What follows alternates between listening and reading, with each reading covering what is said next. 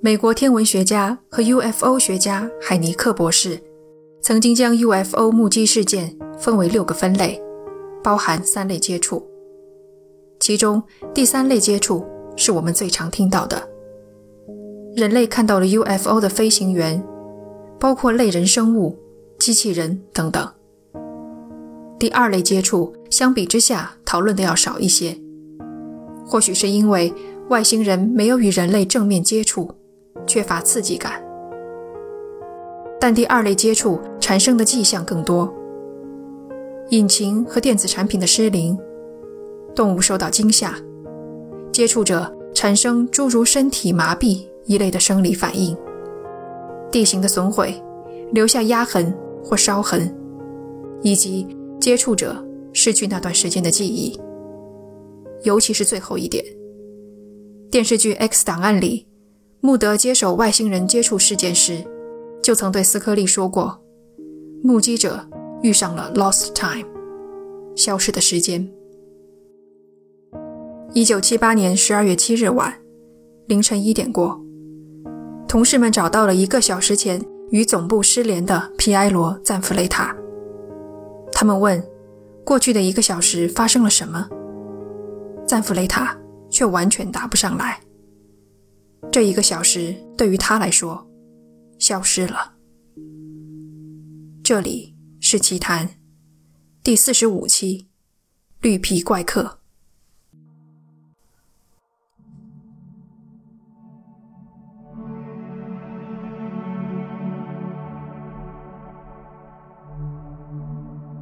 二十六岁的赞弗雷塔是一家安保公司的雇员。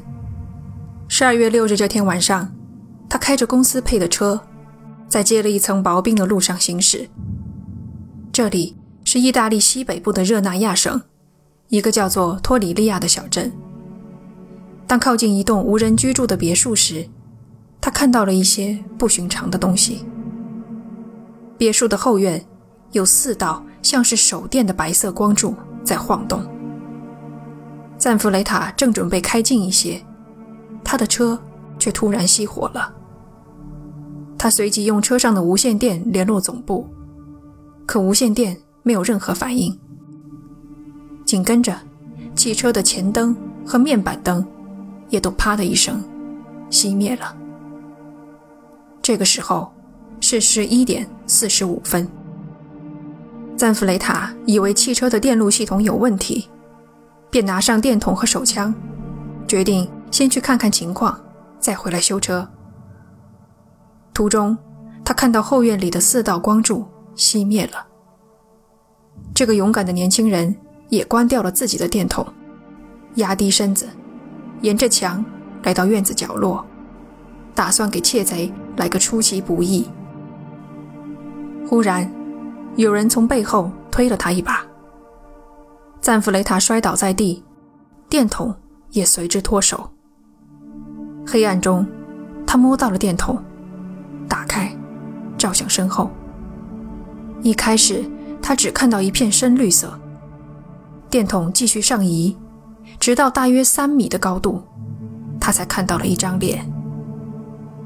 那张脸不属于这个世界。一阵无力感袭来，电筒再度脱手。接下来发生了什么？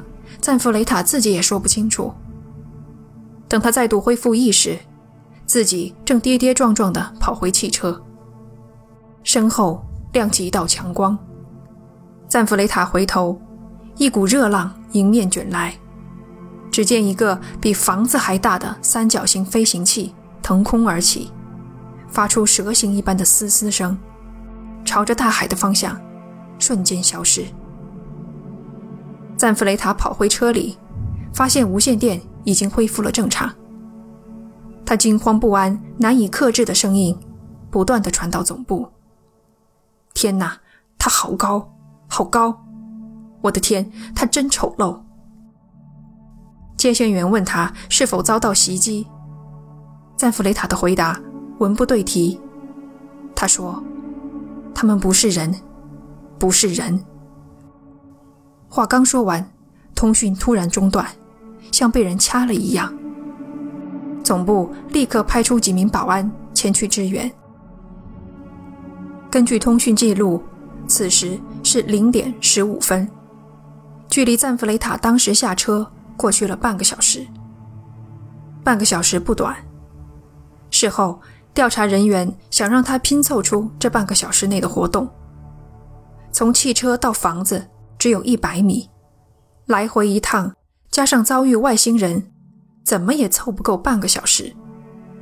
可赞弗雷塔解释不了。又过了一个小时，一点十五分，同事们赶到了别墅。赞弗雷塔没有在车里，而在八十米外的草坪上一动不动地躺着。他看见灯光，猛地跳起，举枪对准同事，对他们的喊话充耳不闻。一名同事冲上来夺走手枪，惊讶地发现他的身上热得发烫。意大利的国家宪兵当晚就赶到现场进行调查，在别墅后院的草地上找到了两个直径约为三米的马蹄形印记，像是有重物曾经压在上面。赞弗雷塔受了极大的惊吓，事情过去几天后都想不起那个怪物的模样，大脑洗掉了这一段过于冲击的记忆，只有当他即将睡着之际。大脑放松警戒，潜意识浮出水面，怪物的样子才会赫然出现在眼前，把他惊醒。接连几天，他都因此没能入睡。等情绪最终平静下来，赞弗雷塔才想起了怪物的长相：一个巨大的深绿色脑袋，一双三角形的黄色眼睛，头顶布满红色的血管。脑袋两边分别长了三只脚，或是耳朵。嘴巴的部位横着一块金属长条，脖子周围堆着几层皮肉，像是鱼鳃。这段描述和当晚的故事一起上了当地的报纸。和现在不一样，当时的记者们没有从中看到多少新闻价值。UFO，外星人，一看就是假的。赞弗雷塔被当做了一个疯子，他的遭遇成了一个笑话。又过了十多天，赞弗雷塔才同意接受催眠，找回失去的记忆。十二月二十三日，心理治疗师莫雷迪医生对他进行了催眠。原来那晚，他不光看见了外星人，还被绑架了。赞弗雷塔无法反抗。因为他发现自己的大脑被控制了，不允许身体逃跑。外星人把他带到一个明亮的圆形大房间，这里的温度非常高。他们把一个头盔戴在赞弗雷塔的头上，通过这个东西翻译他们的话，将讯息传进大脑。头盔还会放出电流，惩罚试图反抗的赞弗雷塔。他多次哀求对方取下来。对方不予理会。过程中，外星人说明他们来自第三银河系。很快，他们将大规模降临地球。之后，赞弗雷塔要么是偷偷逃了出来，要么是被放了。总之，等他恢复意识的时候，自己正在草地上奔跑。赞弗雷塔所言太过惊人，几乎没人敢相信他。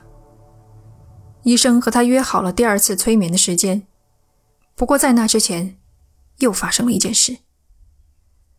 十二月二十六号晚上十一点四十五分，赞弗雷塔一如往常开着车在路上巡逻，毫无预兆的，车外忽然起了大雾，同时他的头开始剧烈疼痛。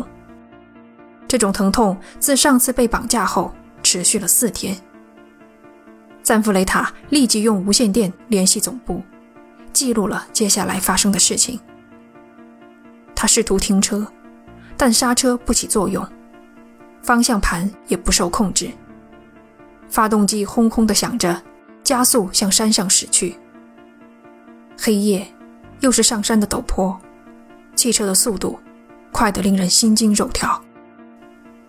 走了大概一点五公里，汽车骤然停住，赞弗雷塔的头重重地撞在方向盘上。等他抬起头，只见车外停着一个卵形物体。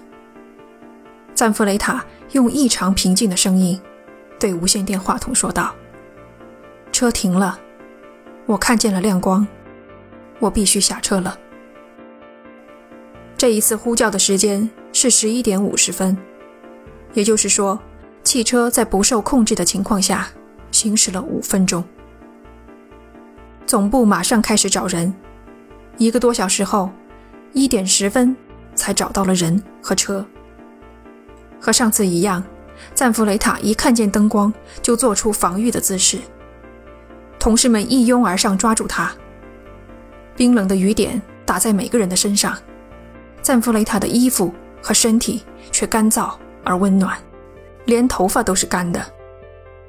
他在同事们的环抱中颤抖不已，哭着说。他们说下一次要永远带走我，可我的孩子怎么办？我不想走。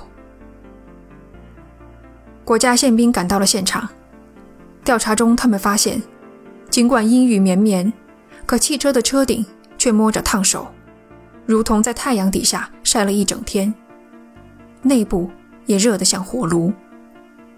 汽车四周有好几个特大的脚印，长五十厘米。宽二十厘米，在脚尖和后跟中间还有一段空白。另外，赞弗雷塔的手枪打出了五发子弹，可他本人不记得自己是何时冲何人开的枪。十多天后，一月七日，莫雷迪医生对赞弗雷塔进行了催眠。与上一次不同，这次的催眠过程全程录了下来。并通过电视台转播，成百上千的人都通过电视，亲眼看着赞弗雷塔在催眠的状态下，描述出犹如科幻电影般奇诡的经历。当晚，赞弗雷塔走下车，外面已经有一个外星人在等他了。外星人收走他的枪，对着空气连放五枪，每一枪都沉默无声。接着，一束绿光打在赞弗雷塔身上，把他传送到一个巨大的房间。房间里有许多块屏幕。赞弗雷塔感到奇怪，从屏幕的大小和数量来看，光这个房间的体积就应该比整艘飞船要大得多。外星人把他的衣服脱掉，蒙住眼睛，将一个冰凉的物体贴在他的胸上。外星人说：“人类是他们的小白鼠。当小白鼠最无防备的时候，他们会再来。可是过了一会儿，说辞又变成想和地球人做朋友，看看人类是什么做的。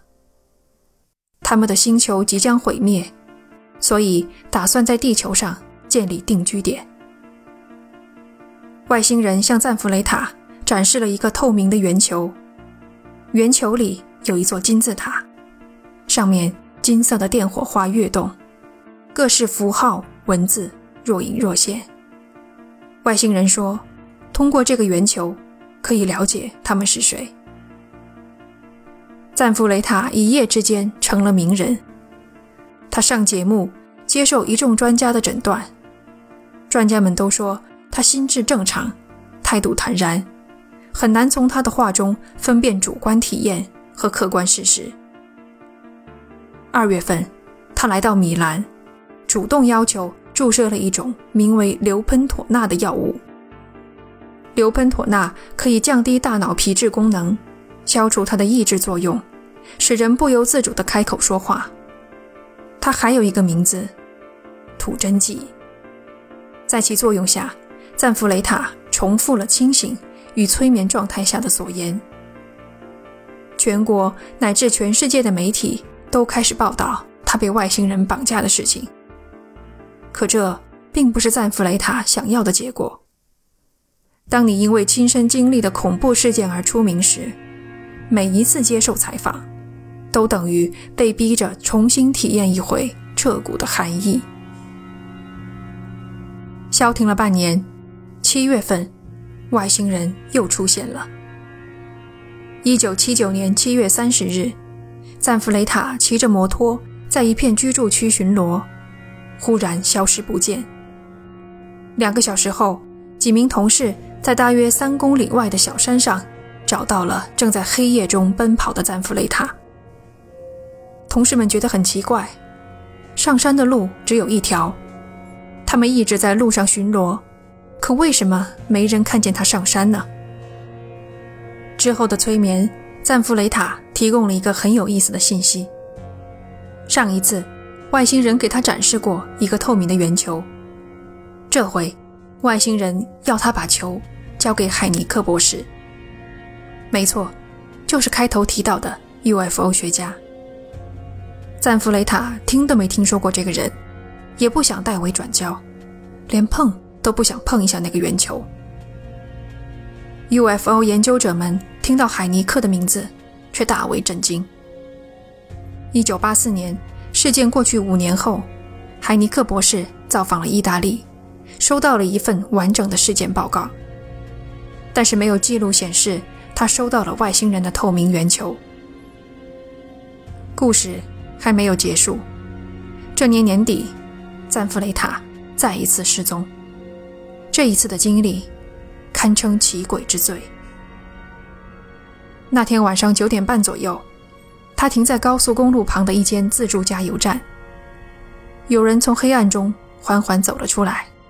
一边叫他的名字，赞弗雷塔回头一看，那是个没有五官的男人，整个头就像一颗鸡蛋。他穿着一身黑白格纹的西装，里面是一件银色的高领 T 恤。在这个男人的指示下，赞弗雷塔乖乖地钻进汽车，接着一朵云将汽车托起，送进一艘飞船。说是飞船，但它的内部其实是一座城市。从窗口向外望去，能看到蔚蓝的地球悬在黑色的宇宙中。外星人领着赞弗雷塔来到一个房间，房间里有三个透明的罐子，盛满了蓝色的液体。其中一个罐子装着一只长得像青蛙的怪物。外星人说那是他们星球的敌人。另两个罐子里则装着一只大鸟和一个人，看装束像是洞穴人。外星人又拿出上次的圆球交给赞弗雷塔，后者却把它扔在地上，摔个粉碎。赞弗雷塔的描述越发的像科幻电影了，可反倒是这一次，他有四个间接的证人。地球上，十点半。赞弗雷塔失踪一个小时后，四名同事出发找人。他们都看见了夜空中一个明亮的 UFO，便朝着那个方向开车上山。两辆车先后熄火，四人随即下车。骤然间，从头顶的乌云中射下两道强光，正正地照在他们身上。四个人呆在原地。过了会儿。其中一人回过神来，对着云中的光源接连放枪。灯光熄灭，乌云飘走了。这四人中有一个受到过度惊吓，一直没能恢复，几个月后举枪自尽。飞船里，外星人告诉赞弗雷塔，有人在地上对他们开枪。尽管这个时候飞船明明还在外太空。一年的时间里，四次被外星人绑架，接连的催眠，数不清的媒体采访，搜寻他的同事因此自杀身亡。我相信赞弗雷塔一定比任何时候都想让这一切结束，但现实偏不遂人意。两个月后，他再一次消失。这次总部根据无线电很快锁定了车辆的位置。等赶到时，汽车驾驶座车门大开，赞弗雷塔晕倒在公路边，被叫醒后也一脸茫然。后来的催眠中，赞弗雷塔的面部时而变得僵硬扭曲，声音大变，发出一连串无人听懂的声音，像是另一种语言。主导催眠的莫雷迪医生无法控制催眠进程，被迫叫停。以上便是赞弗雷塔堪称科幻电影般的传奇经历。赞弗雷塔成了意大利家喻户晓的人物，至今仍然会被邀请参加各种 UFO 外星人的兴趣集会。他的人生也因此发生巨变。每一次被绑架后，他都会排出黑色的尿液，一年内每天都会呕吐。原本乌黑的头发变得花白，几年后变成全白。他像吃了激素一样。陡然增重了将近三十斤。几年后，他看上去已经像个五六十岁的中老年人了。赞弗雷塔的故事被调查记者里诺·蒂斯特法诺写成了书。本期节目大量参考了书中的内容。蒂斯特法诺的态度和我的很像，在震惊中本能的怀疑，在怀疑中谨慎的相信。事件中的确有一些物证，许多迹象也符合第二类接触的标准。熟悉赞弗雷塔的人都相信他的人品，这只能证明他没有主观说谎的意愿。所有的描述都是在催眠状态下产生的，是否表明其中有潜意识建构的部分？整件事情太过荒诞，应该很少有人会百分百的相信。催眠过程中，赞弗雷塔曾经变成了另一种声音，说出了下面这句话。我认为作为本期节目的结尾很合适。他说：“你无法编造出这样的事件，信与不信都没有意义，万物皆有定数。”